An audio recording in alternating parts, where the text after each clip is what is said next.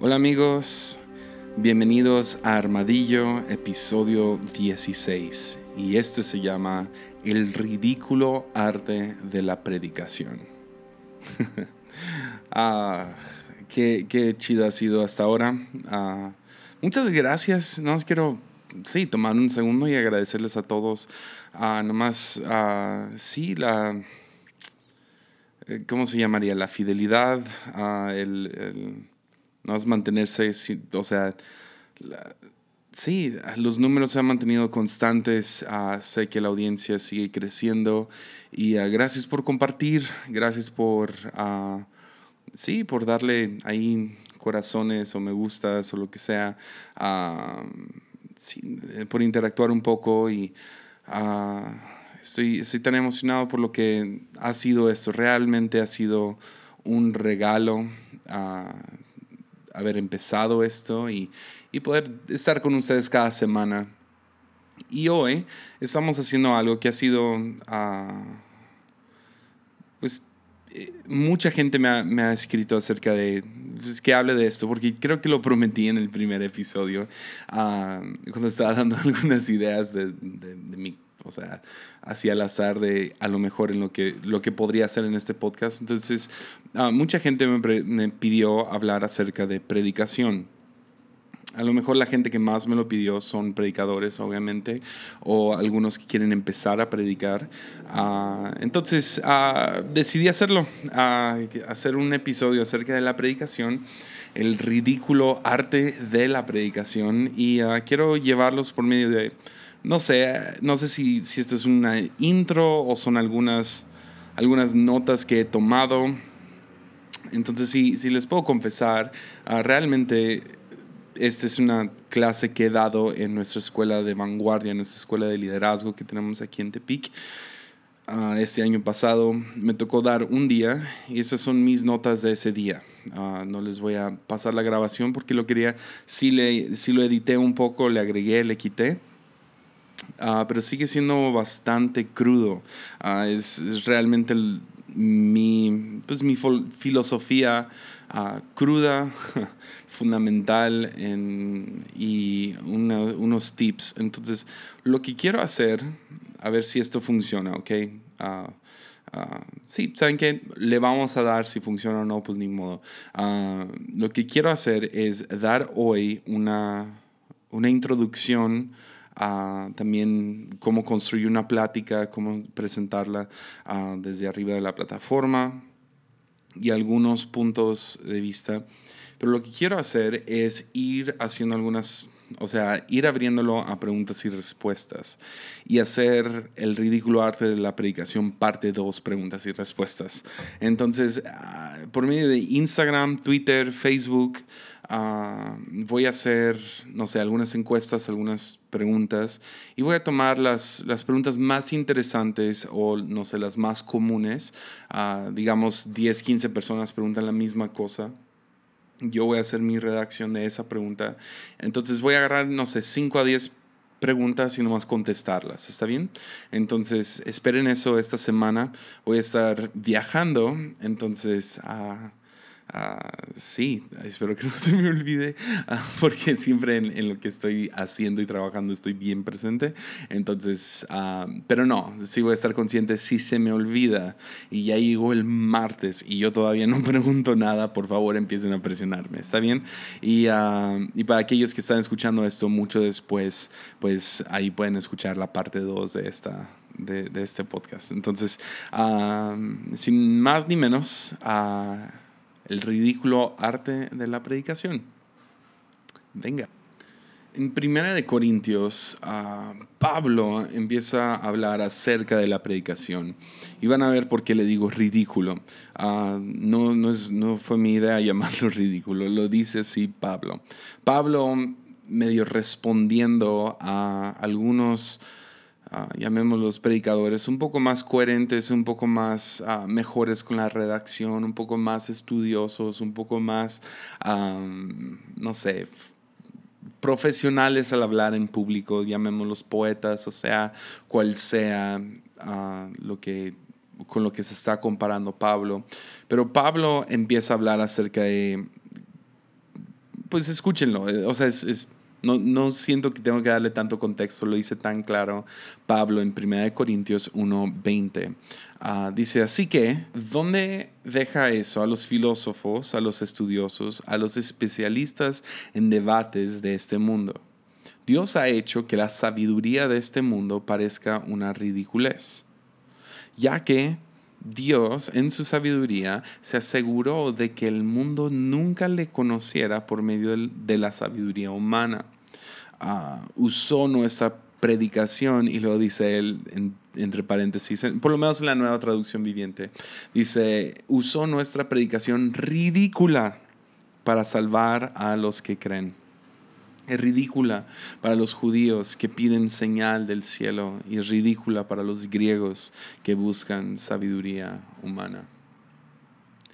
Me acuerdo hace, hace unos años, ah, creo que yo llevaba que serán unos dos, tres años ya predicando semanalmente en el, grupo de jóvenes que yo estaba pastoreando.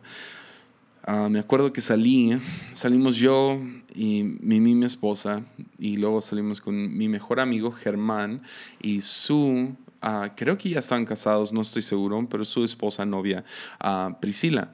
Y mientras, mientras salimos, salimos por unas pizzas, y mientras estamos platicando, Creo que fue Germán el que salió el tema de que su, su, chica, no, no, me acuerdo bien si era su novia o su esposa en el momento, pero uh, que Priscila uh, se le había olvidado de qué predicó él unos días antes. O sea, él le preguntó de qué hablé y ella pues se le bloqueó el cerebro y no se acordó. Y yo bien confiado dije, ay, yo predico mejor así yo súper arrogante, tenía, tenía como 20 años, 21, y uh, estaba yo creyéndome de más, y yo, pues se les olvida las tuyas, pero las mías no. Y uh, Germán es muy chistoso, mucho, mucho más chistoso que yo, y cuando sube a la plataforma no sé qué onda, o sea, se transforma y se vuelve de las personas más chistosas. Entonces yo acá queriendo jactarme de lo profundo que soy, de lo estudioso que soy, ah, dije, pues nadie se acuerda de tus predicas porque pues eres chistoso y todo es una broma. Entonces yo les pregunté, yo le pregunté a mi esposa, volteé con mí y le digo, ¿tú, tú te acuerdas de mi predicación, verdad? De lo que prediqué el viernes. Y uh, ella tampoco se acordaba. Y le dije, pues, pues, ¿cuál ha sido tu predicación favorita? Y ella, no, pues, pues uh, no, pues y, no se acordaba. Entonces dije, no, pues, pues Germán, tú, tú sí te acuerdas, ¿no? Y él voltea y dice, no, no me acuerdo de qué hablaste hace unos días. O sea, literal habían pasado. Yo creo que, es más, yo estoy casi seguro de que esto era domingo, porque nos juntábamos los domingos después de la iglesia, que yo había predicado el sábado y el domingo ya no se acordaban de qué prediqué. Uh, entonces nadie en la mesa se acordaba y o sea, todos están riendo, jajaja, ja, ja, nadie se acuerda. Y yo quedé devastado. ¿Por qué? Porque predicar es la cosa que más me fascina del mundo. Literal, es la cosa que más me encanta hacer. O sea, hay algo acerca de predicar que no importa si soy el mejor o no, es lo que, o sea, respiro para predicar, ¿me entiendes? Es mi pasión número uno. Yo no me considero predicador, no es mi identidad, ah, pero definitivamente creo que es, que es una parte esencial de mi de mi llamado. Es la razón que empecé un podcast, es la razón que, que, un día voy a escribir un libro, es la razón que hago videos, es la razón que predico semana a semana en, en iglesias por, por, toda la nación. Es porque es lo que más me apasiona hacer. Yo, yo, estoy, yo estoy bien cometerme a... Estaba, el año pasado tuve un viaje muy difícil a Colombia donde un avión se atrasó, entonces no, no llegué al siguiente vuelo a tiempo. Terminó siendo más o menos unas 27 horas de viaje para llegar de Tepic a Barranquilla, Colombia, con mis amigos de Living Room. Y uh, el pastor de Living Room, uh, Carlos Fraija, me voltea a ver y me dice, yo no sé si estoy dispuesto a hacer esto, o sea, tiene que ser una vocación, tiene que ser un llamado para poder aguantar estar viajando, estar atorado en, aeropuertos, estar durmiendo en un, en un en una de esos pods donde te metes y, o sea, los que saben cuánto, o sea, qué tan grande estoy, saben que los pods del aeropuerto, ah, si no saben de qué estoy hablando, googleando, uh, son unas cápsulas para dormir y ahí estoy metido y... Uh, para poder aguantar y, poder llegar a, mi destino. ¿Por qué? Porque me fascina predicar y el escuchar de que todo lo que estoy haciendo nadie se acuerda dos, tres días después, quedé devastado. Y fue fue en esa temporada que algo sucedió. Fue después de esa plática que decidí que iba a tomar esa cosa en serio. a los 21, 20, 22 años que dije, ¿sabes qué?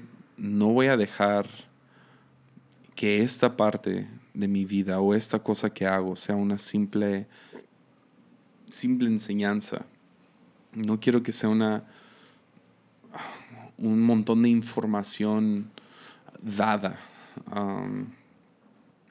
yo quiero cambiar vidas.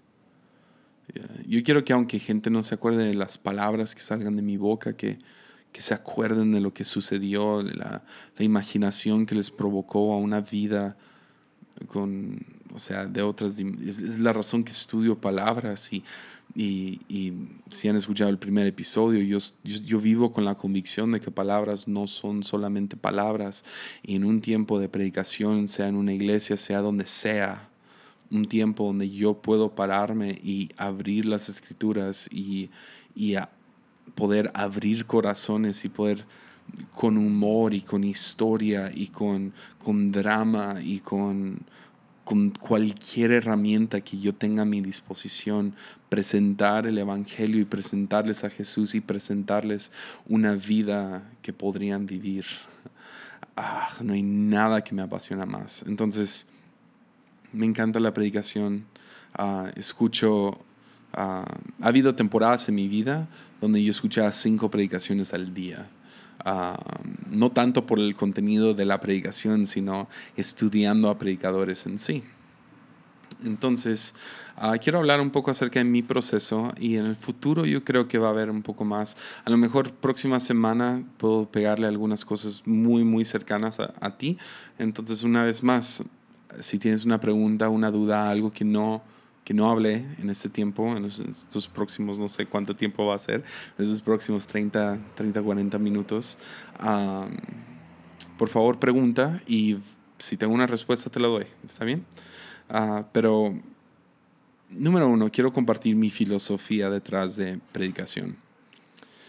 Para mucha gente, predicación es un tiempo para enseñar. Y yo no tengo ningún problema con que gente quiera enseñar.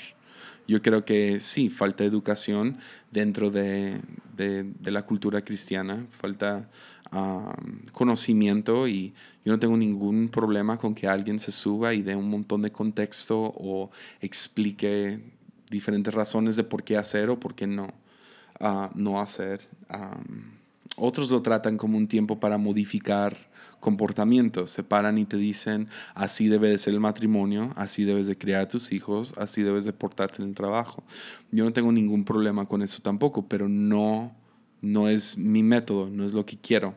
Ah, yo cuando subo, yo quiero un método peligroso. ¿A qué me refiero con esto? Ah, hay un jugador de básquet que tiene que ser mi jugador de básquetbol favorito. Y perdón si te pierdo, si no te gusta la NBA, ah, puedes googlearlo también. Pero mi jugador favorito en ese momento de básquetbol se llama Russell Westbrook. Juega para, para Oklahoma. Y yo entiendo muy bien que no es el mejor jugador. Ah, yo diría que el mejor jugador de básquet de la historia es LeBron James. Sí, lo dije. no apagues el podcast.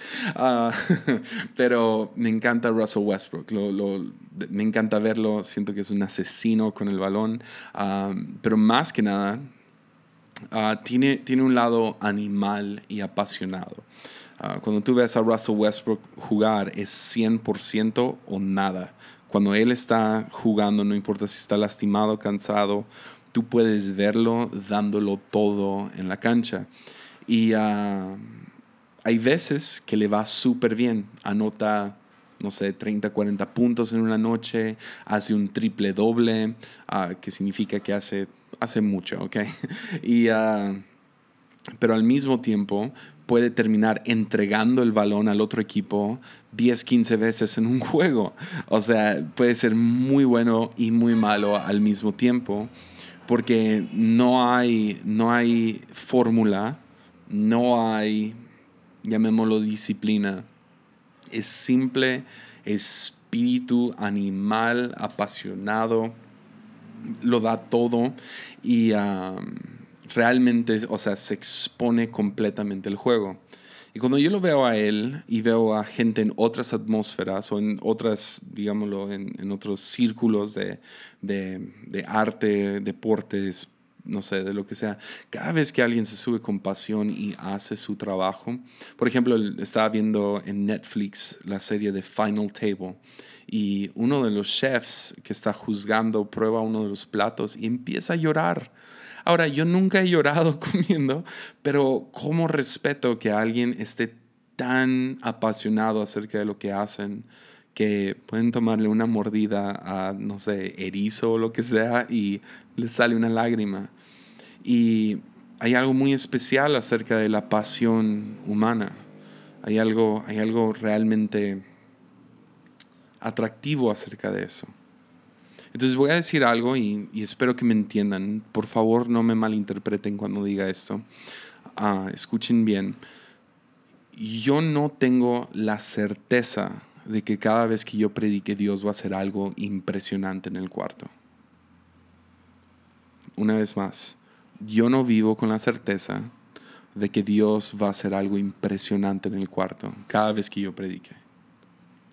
Entonces, mínimo, si Dios no hace algo, si no hay, no sé, diría Pablo, si no hay señales del cielo o no hay gran sabiduría humana, mínimo soy un humano, un ser humano, hablando apasionadamente acerca de las cosas que más me apasionan y a lo mejor mi pasión se traduce a gente queriendo buscar a Dios. Espero que me hayas entendido. Una vez más, te lo digo más resumido. Si Dios no hace nada, mínimo se paró sobre la plataforma un ser humano y habló con pasión acerca de lo que le apasiona. Y espero que eso sea suficiente para que gente mínimo le entre la curiosidad de buscar a Dios por sí solo. Entonces mi, mi filosofía de la predicación es es que la predicación es el matrimonio entre lo animal y lo artesano. Entonces, eh, tiene que haber ese fuego, tiene que haber esa, ese, ese, no sé, lo entrego todo cada vez que me subo a la plataforma, pero al mismo tiempo lo diseño de la mejor manera posible. Diseño la plática de una manera o sea, que se pueda comprender, que se pueda entender, que que se te quede pegado y si yo te pregunto el domingo de que prediqué el sábado cuando esté comiendo pizzas, que mínimo te acuerdes de algo, ¿se entiende? Entonces para mí la predicación va mano a mano con la intuición. Ah, decía esto en mi última predicación, yo, yo vivo con la convicción de que cada vez que me paro sobre la plataforma, 50% de mi trabajo es leer el cuarto, es es sentir qué está sucediendo en este lugar, qué es lo que Dios está haciendo, qué son las cargas que traen estas personas. Entonces pongo mucha atención a las caras de las personas, cómo estamos, cómo vamos, me están poniendo atención. Yo les estoy poniendo atención, les estoy hablando de manera agresiva o fuerte o, débil. Ah, entonces, yo lo diría así, una buena predicación, en mi opinión, que sea claro que es mi opinión. En mi opinión, una buena predicación sale del estómago, no de la mente ni del corazón, sale del estómago mismo. Es casi como si, si, si lo, no sé, no quiero ser muy gráfico, pero como si lo vomitaras y nomás sacaras todo lo que tienes, ah, con toda la fuerza y violencia detrás de eso. Le preguntaron a Mick Jagger, el cantante de los Rolling Stones, que qué se necesitaba para, para una buena, para una, para una buena canción. ¿Qué se necesitaba para escribir una buena canción? Y él contestó, tres acordes y fuego. Y estoy totalmente de acuerdo con él, con la predicación que se ocupa. Se necesita, se necesita un buen punto, una idea y fuego. Creo que fue John Wesley el que decía que le preguntaron cómo le haces para traer tanta gente y él dijo, me prendo, me prendo con fuego y la gente viene a verme consumirme, quemarme en pasión. Entonces presto atención y se trata de estar presente a, Dios, estar presente a la gente, estar presente a ti mismo y a sentir qué está sucediendo en el cuarto. Porque realmente comunicación no es solamente con la boca. La gente también está comunicando de vuelta a ti con su postura, con, sus, con su atención, con su energía. Y a veces queremos simular lo que vimos en otra iglesia y queremos forzarlo sobre nuestra iglesia en vez de leer, ok, ¿cómo está esta gente? En vez de forzarlos a estar gritando amén o brincando o aplaudiendo, sino hay que leer el cuarto, a ver cómo viene esta gente y que no vengan y que me pongan máscaras de cómo deben de actuar en otro lugar y que nomás digan cliché sobre cliché y ni, ni se graben nada. Entonces es importante para mí sentir el cuarto, estar presente a Dios, a la gente y a ti. Entonces esa es mi filosofía. Es el matrimonio entre lo animal y lo artesano es el matrimonio entre la o sea es, predicación e intuición van mano a mano o realmente no se pueden distinguir y se trata de prestar atención a la gente que tienes enfrente.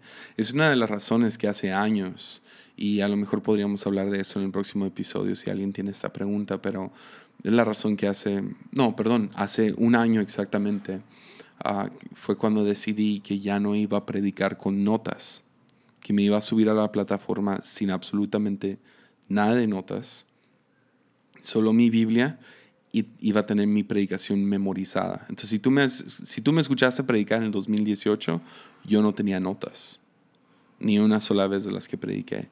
Y ah, la convicción es que iba a predicar desde, desde el estómago, que iba, que iba a ponerme en peligro allá arriba que iba a tener que, predicar con tanta pasión que perfección no importaba. Entonces, es este matrimonio, ¿no? Entre lo animal y lo artesano. Entonces, ¿cómo se construye una plática? Porque ese es, ese es ah, la pregunta número uno que recibo acerca de predicaciones. ¿Cómo, cómo preparas una predicación? ¿Cómo construyes la plática? ¿Cómo, ¿Cómo desarrollas el mapa? O sea como sea tu lenguaje, ¿cómo lo preparas? Entonces, quiero empezar haciendo algo, no sé, para algunos va a ser como, ay, pues obvio, pero para otros yo espero que eso sea bastante, no sé, que te libere un poco. Ah, pero, ¿de dónde saco mi inspiración? de donde sea. Literal de donde sea. Y quiero tomar un segundo y darle permiso a todos los predicadores que me estén escuchando. Tú tienes permiso de, ser inspirado por lo que sea. Mucha gente en pues, mundo iglesia, vamos y, ok, tengo que predicar, digamos, en unos 3, 4 días. Entonces van y abren su Biblia. Es, sí, qué, qué, bueno, hay que abrir la Biblia, claro, pero no siempre es de donde vas a extraer inspiración. La inspiración de, ok, que debo de hablar este fin de semana, no necesariamente va a venir de un tiempo de devocional y no va a venir por abrir tu Biblia. Es posible que venga de otros lugares. Entonces, ¿yo qué hago? Yo, yo busco todo el tiempo exponerme a ciertas cosas que espero que me van a, inspirar. Porque yo, yo predico fácil cada semana, si no es dos, tres veces a la semana. Entonces, ¿cómo le hago para seguir inspirado? Número uno, escucho predicaciones. Escucho predicaciones de otros.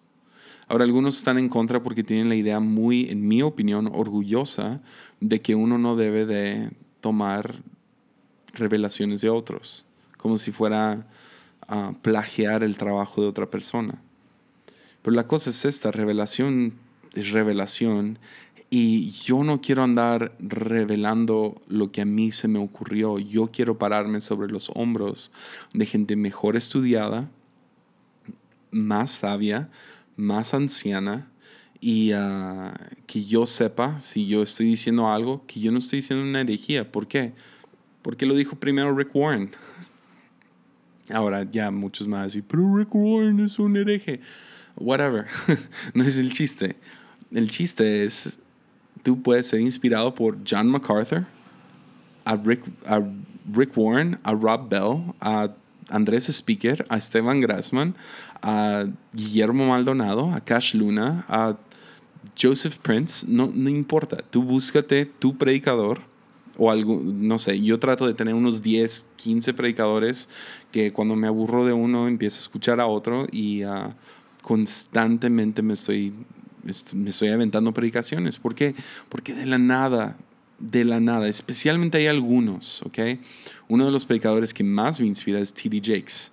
Uh, escucho a T.D. Jakes y es loco lo que sucede. Yo de una sola, una sola de sus predicas, no sé, hay, hay algo sobre ese hombre donde yo puedo literal,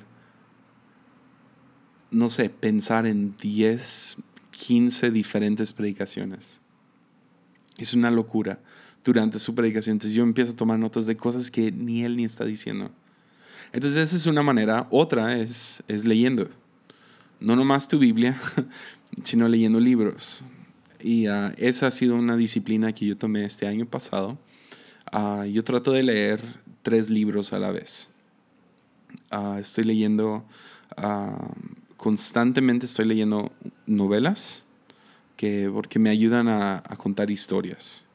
Entonces, ahorita no estoy leyendo una novela, estoy a punto de, en, yo creo que pasado mañana cuando salga de viaje, voy a empezar esta novela, pero ahorita estoy leyendo un libro de un comediante. ¿Por qué?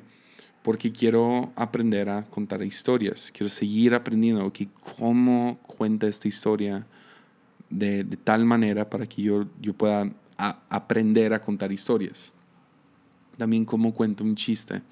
Uh, también al mismo tiempo, después de leer una novela o algún tipo de libro así que sea, no sé, biográfico, no sé, de historia, de alguna manera, que me estén contando una historia. La otra, estoy leyendo algo teológico porque al final del día, aunque yo no sea teólogo, uh, soy predicador y yo quiero estar, o sea, quiero estar parado sobre buenos hombros. Algunos de los teólogos que más me inspiran a mí, uno sería N.T. Wright, uh, que a veces puede ser medio tedioso, pero uh, es el que en mi opinión, o sea, que más me gusta, que ha cubierto toda la Biblia. Entonces él tiene un comentario bíblico acerca de toda la Biblia y uh, usualmente leo algo de él. Me gusta mucho él, estoy mirando mis libros. Sí, él sería el, el, que yo diría, si tú estás buscando material o algo de teología uh, y dices, no me importa si es tedioso, en N.T. Wright. N.T. Wright. Y entonces leo novelas, leo, teología y leo algún tipo de libro que sería non-fiction, que no sería de ficción, que sería algún tipo de libro de pues, cómo ser mejor líder o cómo manejar mejor una organización algo así. Entonces, ahorita acabo de terminar un libro que se llama How Not to Die, no, What Doesn't Kill Us, perdón. Uh, y se trata de cosas científicas acerca del cuerpo y uh, cómo cómo exponerte al frío, te ayuda un montón. Y, uh, muy, muy, interesante el libro, medio tedioso, no, fue, no, no, ha sido el mejor libro que he leído, pero salen cosas muy interesantes, o sea, de la nada sale algo como, como hay una teoría de que ahorita se han subido muchísimo las, las enfermedades de, del sistema inmunológico peleando contra el cuerpo, porque vivimos en sistemas tan cómodos que nuestro cuerpo usa su energía para pelear contra sí mismo porque no pelea contra otras cosas, ya sea el frío, el calor, ciertos gérmenes o, no sé, enfermedades. Entonces ha habido una epidemia de... Y eso es interesante, eso es algo que yo puedo, oh, wow, eso, eso yo lo podría tomar, desmenuzar y hacerle una predicación, ¿me entiendes? Ah, y uh, otros vínculos, canciones me inspiran mucho. Uh, Dios sabe que cuántas predicaciones he preparado basado en una línea de una canción. Las mejores canciones para mí, Hillsong tiene ah, muy buena poesía en inglés. entonces ellos, y luego de la nada siempre hay un hit, ah, alguna canción que, que, no sé, como que tiene una, no sé, es una canción del momento.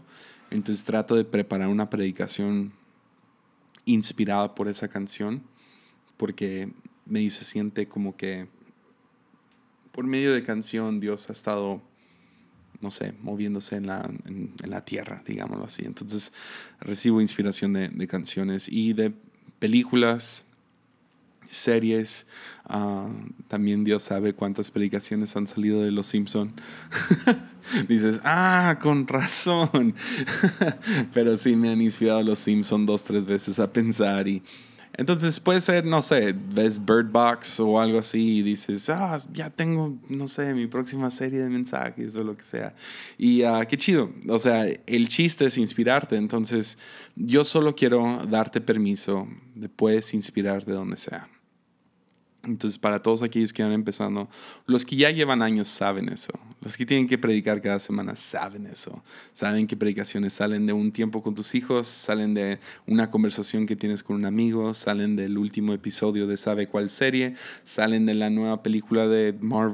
O sea, inspiración puede venir de donde sea. El, el chiste es que cuando llegue lo encapsules, lo captures, lo, lo escribas en tu celular, lo escribas en tu libreta no sé, de, volada empiezas a, sí, desmenuzarlo y ver cómo lo puedes usar. Entonces, inspiración puede venir de donde sea. Entonces, ¿cómo preparo? ¿Ok? Ok, entonces digamos, ya tengo mi, mi, mi no sé, mi, mi, inspiración para, no sé, mi texto, mi idea. De ahí, personalmente lo que yo hago, yo tengo un montón de tarjetitas blancas, ah, tipo, tipo post-its, un poquito más grandes, y yo empiezo a escribir cualquier cosa que venga a mi mente. Entonces, digamos que, no sé, voy a hablar acerca de, no sé, estoy viendo aquí una de mis predicaciones. Ah, digamos que voy a hablar acerca de no sé, de la oración. Entonces yo empiezo a escribir cosas como, ¿por qué no se contestan oraciones? Preguntas que yo tengo, ¿verdad? ¿Por qué no se contestan ciertas oraciones? ¿Cómo debemos de orar? ¿Cómo, uh, ¿Cuál es la, el fin de orar? ¿Por qué Dios, por qué no nomás puedo orar una vez y ya y que Dios me escuche o me ignore? Uh, o sea, cosas así, qué significa orar, cómo se ora. Nomás hago muchas preguntas, es, es la manera que yo, o sea, a mí me funciona. Entonces, empiezo nomás a hacer garabatos y hago muchas preguntas porque sé que preguntas van a abrir nomás el panorama para mientras empiezo a estudiar, que si yo hago estas, no sé, 10, 15, 30 preguntas, entonces al irlas contestando se me está formando mi predicación. Entonces si tú, si tú te trabas, si tú estás mirando, no sé, tú ah, tienes Word abierto en tu computadora y nada más está ahí la, o la hoja en blanco, digamos, y dices, ni sé dónde empezar, haz una pregunta. Pregunta lo que sea y luego pregunta otra cosa basada en esa pregunta y luego haz otra pregunta y otra pregunta y haz todas las preguntas que puedas y luego cuando termines con esas preguntas ahora intenta contestarlas y ve buscando las respuestas. Google te va a ayudar mucho, te va a ayudar, no sé, el, Bible Gateway es uno que yo uso. Ah, ahora yo estudio, estudio bastante en inglés, entonces eso me ayuda porque tengo, tengo acceso a muchas diferentes herramientas, pero no es una excusa para aquellos que no. Entonces, no sé, busco dos, tres predicaciones en línea acerca del tema que estoy hablando, a ver si ellos lo contestan. Entonces, no hacer un montón de preguntas. Y luego la otra cosa que hago en garabatos, o trato de, no sé, digamos que estoy hablando de la oración, empiezo a buscar historias. Ahora, hay tres diferentes tipos de historias. Ah, número uno, personales. Y son las más poderosas. ¿Por qué? Porque son tuyos. Nadie las puede contar como tú. nadie... O sea, nadie les puede decir con la emoción con las cuales tú dices, nadie los puede decir con el detalle con el cual tú dices, nadie lo puede decir con el humor con el cual tú lo dices, porque es tu historia y gente conecta con tu historia. El problema de historias personales es que son limitadas y uh, entonces son las más poderosas, pero solo tienes un, tienes un límite en cuántas historias puedes contar.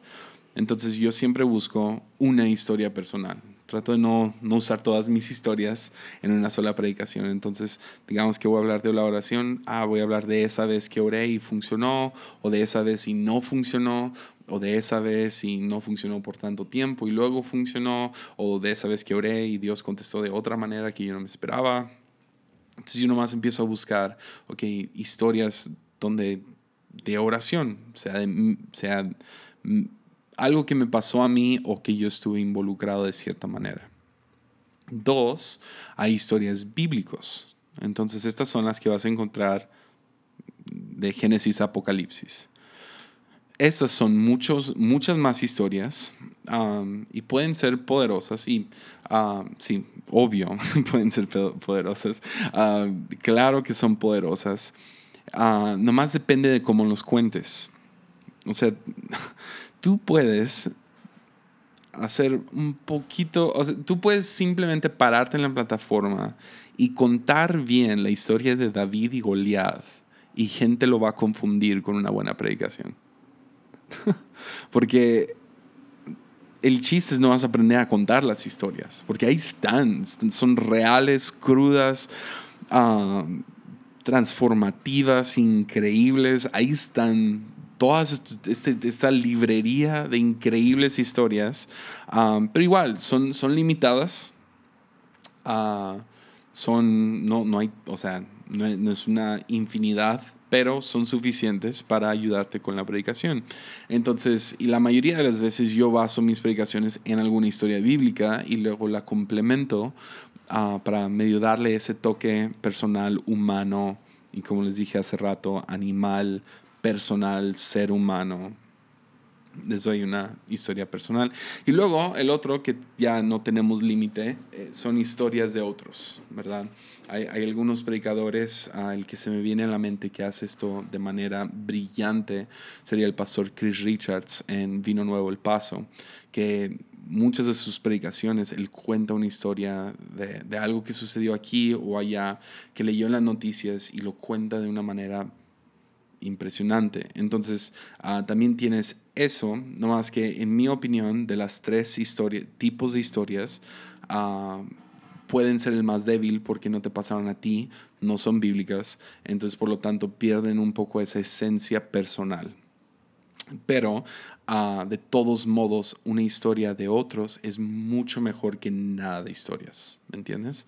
Entonces, siempre estoy buscando historias, historias, historias, garabatos, mis, mis no sé, mis, uh, algunas preguntas que yo pueda. Y luego, a mí personalmente me gusta mucho jugar con palabras especialmente en el título de la predicación o en el punto principal que quiero dar. O si, si tengo tres puntos, que rara vez predico con tres puntos, pero digamos que, tengo tres puntos, yo quiero que haya un juego, algo memorable ahí. Ah, entonces juego con el título, sea llamativo, que sea creativo, artístico. Uh, que haga gente como que inclinarse hacia adelante. Entonces juego mucho con palabras y eso también lo hago en mis garabatos. Entonces preguntas, historias, juegos de palabras, todos basados en un solo tema. Entonces lo puedo hacer con post-its ah, o, mis tarjetitas que compro en línea. Ah, si ahí tienen una pregunta, se las puedo pasar. Ah, las compro en Amazon, son tarjetitas blancas, no tienen nada especial. Son desechables, por eso las compro.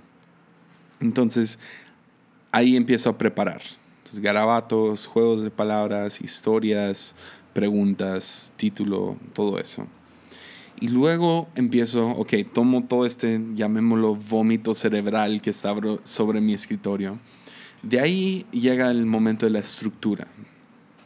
Algunos les funciona muy bien ah, hacer tres puntos, algunos hacen algunas técnicas ah, no las apunté y no las no le quiero regar, pero una, una de mis técnicas favoritas cuando yo estaba empezando a predicar que usé fácil por unos ocho años.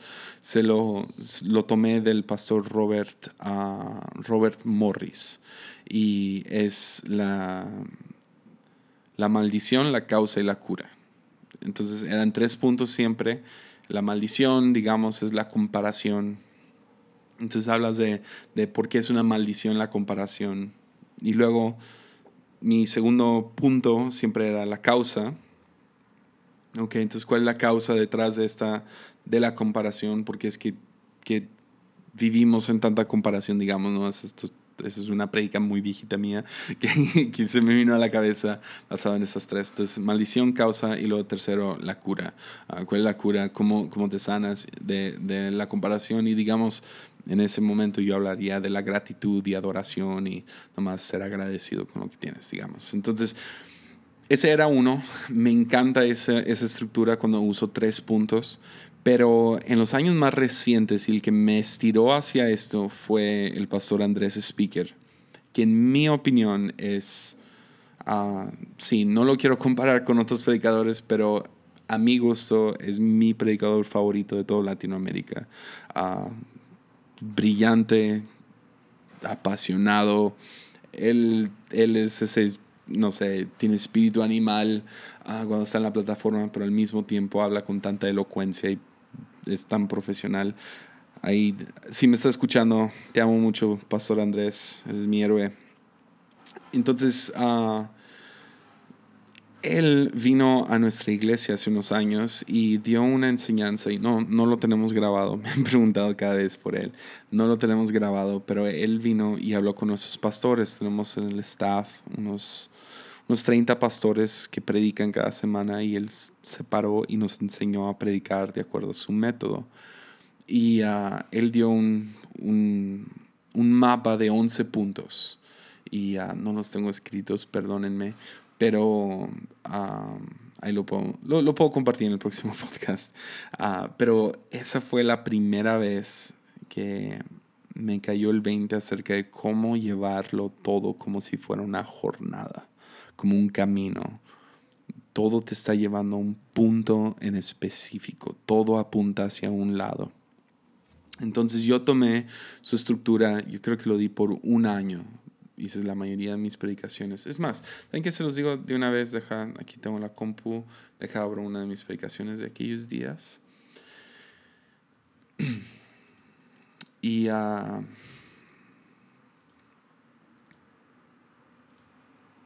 sí, aquí está una. Entonces, eh, los 11 puntos, número uno, saludo, preséntate. Hola, ¿cómo están? Me llamo Jesiah. Dos, pasaje principal. Tres, título, 4, oración, 5, explicación, 6, crear tensión. Ese fue el punto que me cambió la vida uh, de predicación. Y luego, 7, uh, tu punto principal, 8, la aplicación, 9, uh, inspiración, 5, 10, llamado. Y yo creo que en este se me olvidó uno, uno de los puntos. Uh, entonces, bueno, uh, pero sí, son, eran 11, ahí se los cuento en la próxima, pero ahí están. Son 10 y son las más esenciales. Pero el principal fue ese, crear tensión. Después empecé a, a obsesionarme, uh, como que justo en ese tiempo, con comediantes. Y aprendí que un chiste, una broma, un, una historia, está compuesto por tres elementos. Entonces yo medio tomé lo de Andrés uh, y lo medio lo, reduje a tres puntos, a cuatro de hecho, pero ahorita hablamos del cuarto, a tres cosas que son las tres bases de un chiste, que es la premisa, que es el fundamento, el, uh, ok, todos, todos estemos sobre la misma, llamémoslo, sobre la misma plataforma, sobre el mismo nivel. Entonces, escuché a un predicador que he escuchado esto muchas veces, pero digámoslo así, un predicador se paró y dijo, la mayoría de predicaciones, predicadores están contestando preguntas que nadie se está haciendo. Eso es cierto. Siempre y cuando si el predicador nomás inicia contestando preguntas, pero no establece bien la pregunta. Entonces, y dije, sí es cierto, pero luego escuché a ese mismo predicador predicar, hizo lo mismo, contestó preguntas que nadie más está haciendo. Entonces, yo decidí, ¿sabes qué? Creo que es importante tanto explicar el contexto, explicar el pasaje, pero también crear una pregunta. Entonces la premisa es el fundamento, es, es ponernos a todos, llevar a todos a la misma página para empezar la jornada todos juntos y llevarlos todos juntos de la mano, digámoslo así.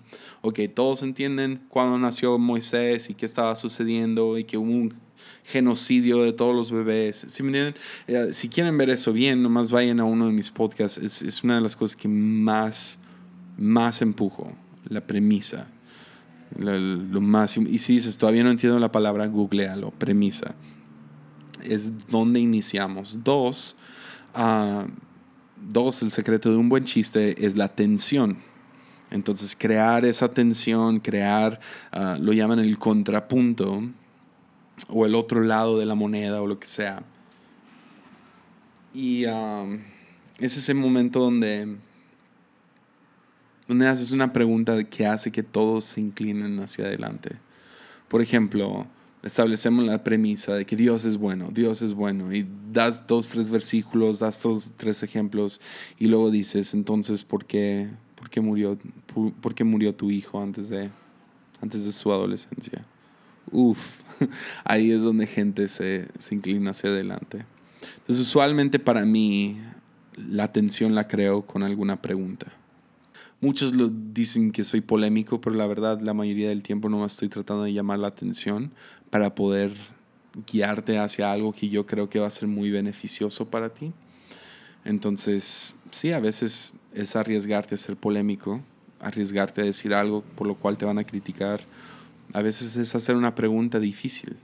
Entonces, eso crea que gente se incline hacia adelante, creas la atención. ¿Será Dios bueno? y luego tomas los próximos 20 minutos para explicar por qué sí. Que me lleva a lo último, que es el remate, es el punto principal. Ah, es, el remate. Entonces, un buen chiste, ah, no sé, pone a todos sobre la, no sé, las galletas pueden hablar, ¿verdad? Y una galleta, ah, no digamos que los números pueden hablar y un cero que le dijo al 8, ah, qué bonito cinto, ¿verdad? Entonces ahí tienes tres cosas, tienes, ok, pueden hablar los números, uno se mira al otro, ah, el 0 mira al 8 y le dice, ah, qué bonito cinto, y la gente se ríe, ¿por qué? Porque el remate es, ah, es que es, que es un 0, no sé, con la cintura pequeña, ¿verdad? Entonces, perdonen por el mal chiste, pero el chiste es, yo preparo mi predicación los 30, los 30 minutos, digamos, 30, 40 minutos, basados en estos tres puntos. Empiezo con la premisa, corto la premisa o lo tedioso de crear la premisa con, con la tensión, con hacer alguna pregunta, con decir algo que suene polémico, que suene controversial, que suene acusatorio, que suene fuerte. Y luego los llevo a todos al remate, que es siempre la, resolución, el, punto principal. Y de ahí yo trato de siempre terminar con algún tipo de aplicación, porque como diría Andrés Speaker, quieres que gente se vaya de tu predicación, ah, que no se vayan satisfechos del domingo, que quieres darles una predicación que les funcione para el lunes. Entonces, yo me hago dos preguntas para poder terminar la predicación. Yo trato de imaginarme a la persona más cínica posible. Y hay algunas personas cínicas que conozco. Y mientras estoy preparando mi predicación, me imagino a esa persona sentada en, la, en el auditorio. Y usualmente soy yo, porque soy bastante cínico yo. haciendo esta pregunta. Ok, chido, qué buena predicación. ¿A mí qué? Ok, sí, Jesús resucitó. ¿A mí qué? ¿Sí entiendes? es la pregunta más difícil para contestar, pero si yo puedo contestar esa pregunta, siento que hice un buen trabajo, porque al final del día tomé un concepto grande, un concepto, llamémoslo universal, un concepto más grande que la vida, y lo reduje a poder ayudarle al más mínimo, al más pequeño de ellos. ¿Se entiende? Ah, entonces hago esa pregunta, ¿a mí qué? Y de ahí sale mi aplicación. ¿De qué me sirve? que Jesús haya resucitado. A mí que, que Pablo dejó de matar cristianos y ahora se dedicó a escribir el Nuevo Testamento. A mí que, que Abraham dejó su, sus parientes y dejó su, su tierra y siguió a Dios. Si yo puedo contestar eso, siento que hice una buena predicación. Y luego, mientras construyo la plática, de ahí, entonces inspiración, luego preparo, la preparación es garabatos, historias, estructura, uh, que va hacia dónde y luego, perdón, lo formo en estructura y luego termino afinándolo. Afinación es cuando personalmente lo memorizo para poder subirme a la plataforma, pero en la afinación estoy buscando el fluir. ¿Cómo se transiciona una cosa a la otra? ¿Cómo puedo llevar a gente sin detenerme? de, un lugar, de, punto A a punto B, a punto C, a punto Z. Y a llevarlos en este camino. Entonces, intento predicarlo en mi mente. A veces parezco un loco aquí en mi oficina. Lo predico en voz baja y trato de sentir y les voy a decir la verdad. Al ser un buen predicador tienes que ser autoconsciente. Tienes que ser consciente de ti mismo. Tienes que saber, ok, esta cosa va bien y a, lo mejor se está volviendo redundante, a lo mejor se está volviendo, no sé, sí, tedioso. ¿Cómo puedo partir esta predicación en dos con una historia dramática, una historia chistosa? ¿O cómo puedo contar esta historia de la Biblia un poco mejor? Y, ¿O cómo puedo resumir todo? Entonces, ah, lo afino. ¿Vamos bien? Espero que vayas conmigo. Es más, yo te voy a dar permiso. Puedes darle pausa aquí. Vamos en cincuenta y tantos minutos, entonces, ah, y todavía quedan unos minutos más. Entonces tú le puedes dar pausa aquí y seguimos adelante. Ok, seguimos. Entonces ya hablamos acerca de mi filosofía. Ya hablamos acerca de cómo construir la predicación, o cómo por lo menos yo lo construyo. y terminamos con la presentación, cómo se presenta. Ahora, cada quien tiene su estilo y no hay estilos malos. Hay algunos que se paran en la plataforma y les encanta levantar la voz. No hay problema, qué bueno. Uno de mis predicadores favoritos del mundo es Israel Barreto y ese vato, yo no sé cómo le hace con su garganta. Yo, ojalá yo tuviera se lo digo que ojalá yo tuviera el, el, cambio Barreto, ¿no? Para poder meterle quinta en mis predicaciones a veces. Um, y está bien, súper chido. Si, si, ese es tu estilo, ese es tu estilo. Algunos, uh, algunos predicadores leen verso a verso. Si es tu estilo, es tu estilo. No hay problema. Qué bueno. Uh, algunos son muy, muy bromistas. Uh, usan, usan su humor, si ese eres tú, qué bueno, algunos usan su intelectualismo, qué bueno, el estilo no importa, tú busca tu voz, tu estilo, que te gusta a ti, uh, búscate predicadores que a ti te gusta y medio ahí fórmate. Uh, copiándolos a veces a ellos, a veces imitándolos. Algunos se agarran de predicadores muy carismáticos como Rich Wilkerson, Judah Smith y algunos así. Eh, no, no tiene ningún problema, no hay, pero sí tengo tres cosas en la hora de presentación personalmente, número uno, tengo una convicción muy fuerte y dos, me molesta un montón cuando otros no aplican esto. Entonces ese sería mi consejo para predicadores, sea cual sea tu estilo. Número uno, reverencia. Reverencia. Y yo no estoy hablando acerca de reverencia hacia Dios. muchos le tienen mucho respeto y reverencia a Dios y tratan a la gente como basura. Eso no se vale. Un buen predicador es reverente hacia la gente. Entiende que un predicador está al servicio del pueblo. Entonces, por favor, reconoce el valor de la gente. Es un problema no con adultos, no con predicadores ya más grandes en edad. Este es un problema con jóvenes. Se suben y sienten, como diría Bob Dylan, ah, se sienten más viejos o se sienten más sabios de lo que son. Saben todo, pues, son sábelo todos. Y se suben y dicen las cosas más obvias, como si nadie lo haya pensado y lo dicen de una manera denigrante, dura, como si nomás por decirles hagan esto, todo el mundo va a cambiar. Me acuerdo hace años, un predicador aquí en la iglesia ah, se subió joven, arrogante, se subió y, y empezó a dar todo su plan de evangelismo de cómo íbamos a conquistar la ciudad. Y él pensó que era un buen plan, pero todos nos dimos cuenta muy rápido que era idealista. Él se para y regaña a todos y les dice, si todos aquí nomás invitaran a uno solo, a una persona, entonces nos duplicaríamos la próxima semana. Y luego los acusa de ser flojos y quién sabe qué tanto. Y fue, fue de lo más, ¿sabes qué pasó? Bajó el número de asistencia. ¿Por qué? Porque les habló feo.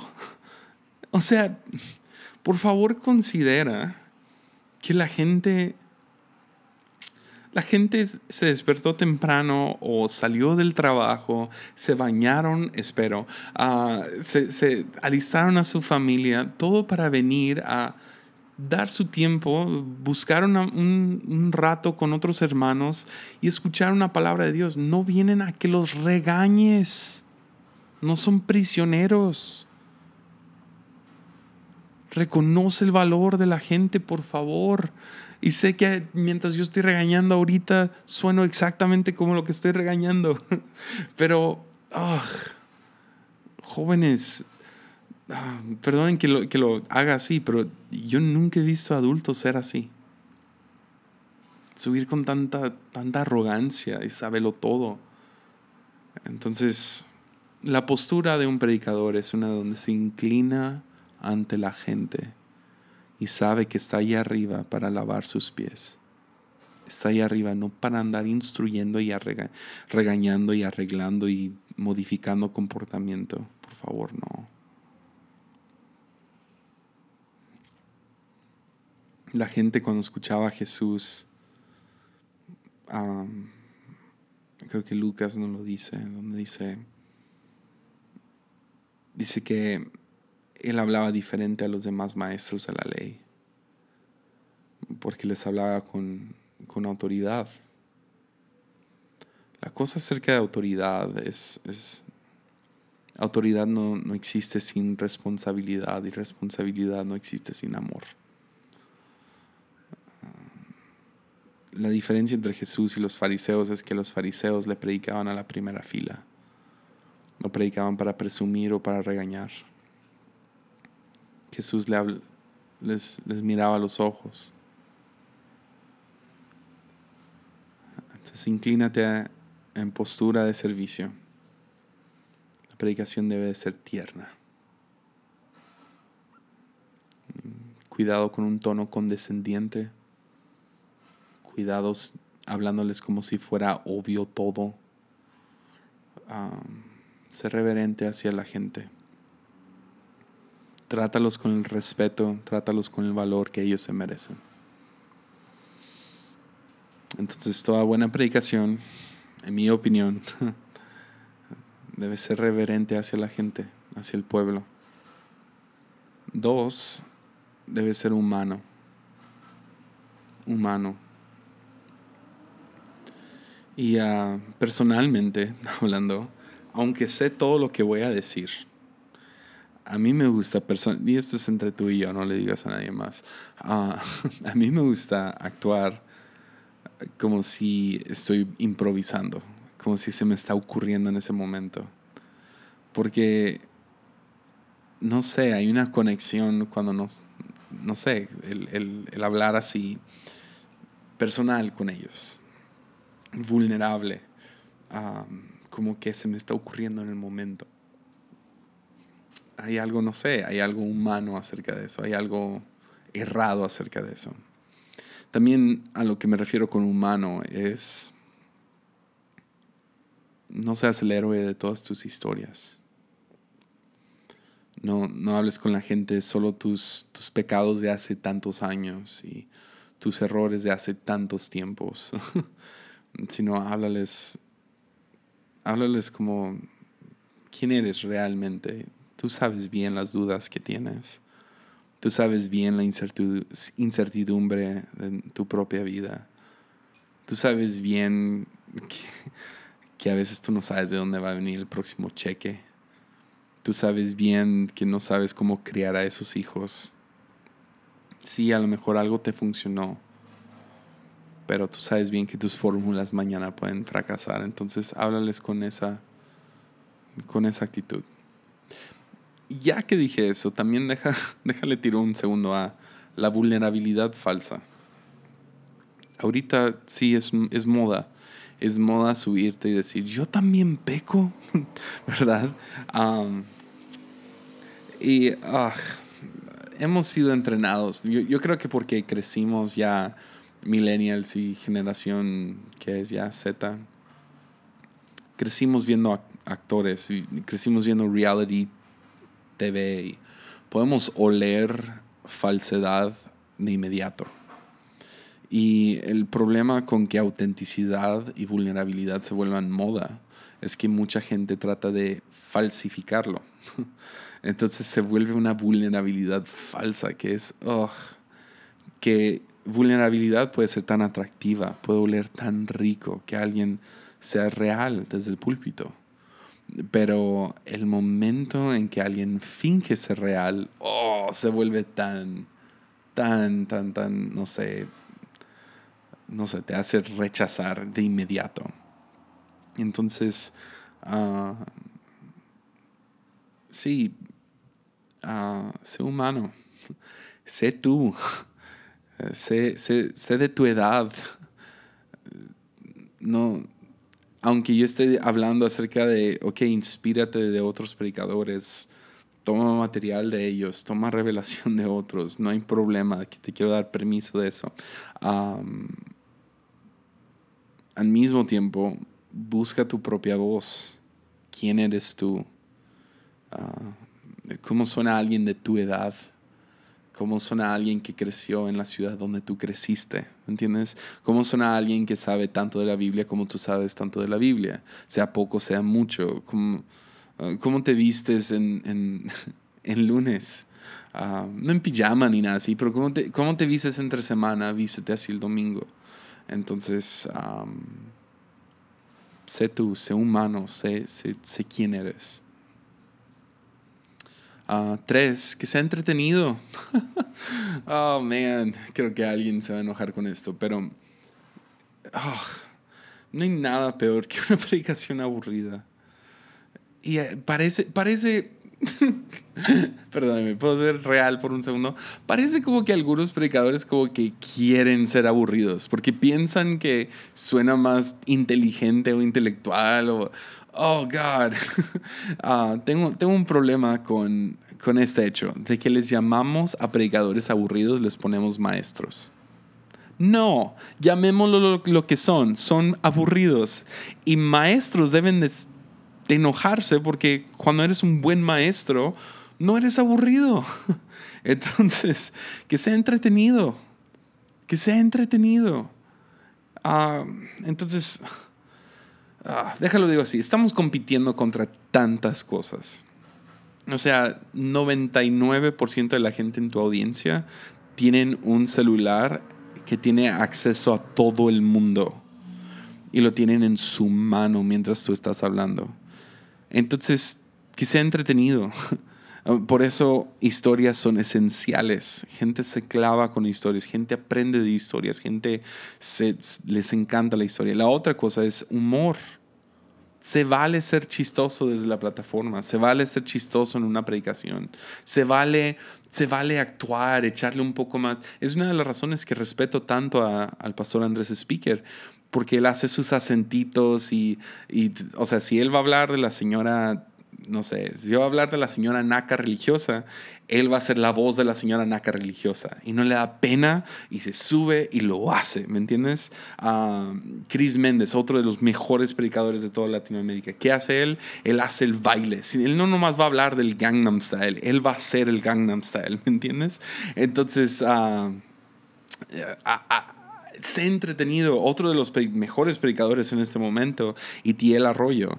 Ah, o sea, es dramático con sus, con sus gestos, con sus, con sus, al contar historias, con sus pausas y, o sea, agrégale esto y, o sea, obvio estoy dejando atrás muchos otros predicadores que son impresionantes, que los mejores predicadores te envuelven en su predicación porque te saben contar las historias y saben usar el drama y usar sus cuerpos y usar sus manos y usar sus caras y usar tonos de voz y acentos y otras voces y te cuentan, no sé, te, te mantienen atento. Y al mismo tiempo, para mantenerlo entretenido tienes que prestar atención de la audiencia. Tienes que poder distinguir cuando ya perdiste a tu gente y ya te pasaste de tiempo. Por eso hace rato pedí que le pongas pausa al podcast, porque ya esta cosa duró más de una hora. Entonces presta atención.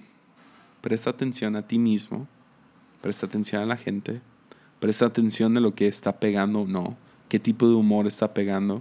Ahora que ya me ha tocado visitar otros países, me doy cuenta, el humor no se traduce a veces el, humor en, México, cosas que pegarían en el sur, no pegan en el norte y al, revés. Y uno tiene que agarrar eso de volada. ¿Y dónde practicas antes de irte a otras ciudades o otros países? Practicas donde estás, prestas atención y ves, ah, este tipo de chistes ayuda, este tipo de historia ayuda o no. Entonces sí, voy a terminar con algunos tips. Esa es, es básicamente mi enseñanza. Esto es una jornada. Si es un predicador, es una jornada. Haz esta pregunta cada vez que vayas a preparar una predicación. ¿A dónde nos llevas? ¿A dónde nos vas a llevar dentro de los próximos 30, 40 minutos? ¿A dónde vamos con esta? Entonces, sí, ahí les va algunos tips que escribí en mi libreta uh, que he ido acumulando y escribiendo. Uh, número uno, no le prediques a tus notas. Si tú tienes notas, uh, mucha, eso me pasó mucho a mí. Al usar notas, empecé a notar que todas las fotos que me tomaban, porque tomaban fotos para redes sociales o lo que sea, y yo veía mis fotos, la mayoría de las fotos yo estaba mirando mis notas, estaba clavado en mis notas, leyendo mis notas para poder predicar. Entonces no le predicas a tus notas, levanta la cabeza, mira a la gente. otro que he ido aprendiendo, no improvises en territorio controversial. Si vas a decir algo que va a ser impactante, que va a ser, no sé, va, va, va medio a hacer que gente piense, que va a ser un poco fuerte. Uh, practícalo antes, piénsalo antes.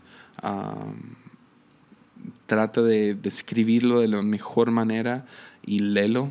Ah, si se puede, si se puede decírselo a alguien más antes de. entonces, pero el chiste es nomás no improvises en territorio controversial porque uno agarra mucha mucha valentía cuando está en la plataforma, sean las, no sé, la adrenalina y las endorfinas, terminas diciendo cosas que dices, ay, ¿para qué dije eso? Ah, entonces es mejor, si sabes que algo va a ser controversial, piénsalo de antemano, cómo, cómo va a sonar, cómo lo vas a decir. Otra, cuidado con las muletas y ah, yo me estoy mordiendo la lengua porque al iniciar el podcast empecé con una muleta rápido y tienen que entender, esto de, de, hacer el podcast, yo estoy mirando un micrófono, no estoy mirando a nadie, no hay nadie en mi cuarto.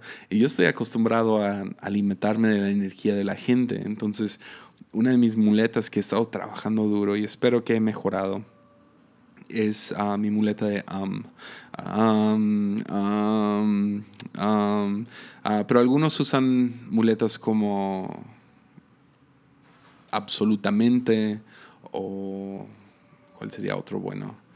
Algunos preguntan mucho como amén, están conmigo. acaba de ser el mío. Ah,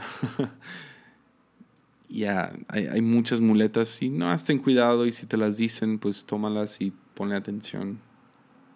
Ah, otra es, ¿cómo explico esta? Cuidado con ahogarte en la metáfora. Ah, por ejemplo, el, otro día estaba viendo una predicación de alguien y ah, empezaron a hablar acerca de cómo el matrimonio era como una como una planta que tenías que regar. Y ya medio mencionaron qué significaba regar la planta y cómo regar el matrimonio, pero luego se clavaron en su metáfora y dejaron de hablar acerca de matrimonio y empezaron a hablar acerca de cómo cuidar una planta. Literal por como 10, 15 minutos. Y nadie se le hizo extraño. ¿Qué fue lo que se me hizo extraño a mí? que no se me hizo extraño al principio, pero y luego de la nada yo me empecé a hacer preguntas. Ok, um, dicen que debes de sacar la planta al sol. ¿Qué significa sacar mi matrimonio al sol? ¿Qué es el sol? Ok, qué bueno que, que nos estás explicando cómo se cuida una planta, pero nos fuimos de cómo estábamos hablando acerca de matrimonio a cuidar una planta. Entonces me perdí, me perdí en la metáfora ah, porque me empezaste a explicar cómo se cuida una planta y dejaste de darme los símbolos de qué significa cada cosa, ¿me entiendes? Entonces espero que eso se entienda. La mejor manera de describirlo es, que, he podido describirlo es eso, no te ahogues en la metáfora, ah, ten cuidado con tus metáforas. Luego, uh, otro tip, las, las, escrituras renuevan la mente. al igual que la poesía, libros, música, cultura, digámoslo así, ¿ok? Las escrituras renuevan la mente, pero la poesía, libros, música, cultura lo afilan. ¿Se entiende? Entonces, sí, hay que traer la, palabra de Dios porque es la que transforma. Pero al enseñarle a gente cultura, al enseñarle, presentarle a gente ideas poéticas, presentarles libros, música, cultura, estamos afilando, sacándole filo a esos pensamientos y a estas cosas. Entonces, también a tu mente. Ah, otra, y con esta yo creo que termino se vale pavonearse. pavonearse, busca la definición, es saltar el techo, vestirte fregón, ah, es, no sé, hablar con, confianza, creerte por un momento que tú eres Steven Furtick. Ah, se vale pavonearse, ¿ok? Se vale siempre y cuando reconozcas lo ridículo que es predicar. ¿Suena bien? déjalo digo una vez más, se vale pavonearse, se vale, se vale subir con confianza y todo eso, siempre y cuando tú te bajes de esa plataforma reconociendo que la predicación de todos los medios de comunicación es lo más ridículo y pone en vergüenza a los demás porque Dios decidió revelarse a través de la cosa más baja. Entonces, ánimo. Ya, dale. ok, pues eso es todo. Espero que les haya ayudado. Una vez más, si tienes alguna duda, alguna pregunta, este podcast duró una hora y feria. Ah, entonces, a lo mejor lo debería de haber hecho en dos partes, pero ah, no, se los regalo todo por, por esta semana y espero poder hablar más acerca de la predicación, más puntos entonces, pero sí, próxima semana, preguntas y respuestas. Trataré, trataré de responder todas las, todas las preguntas como pueda. entonces, sí, nos vemos. Ánimo.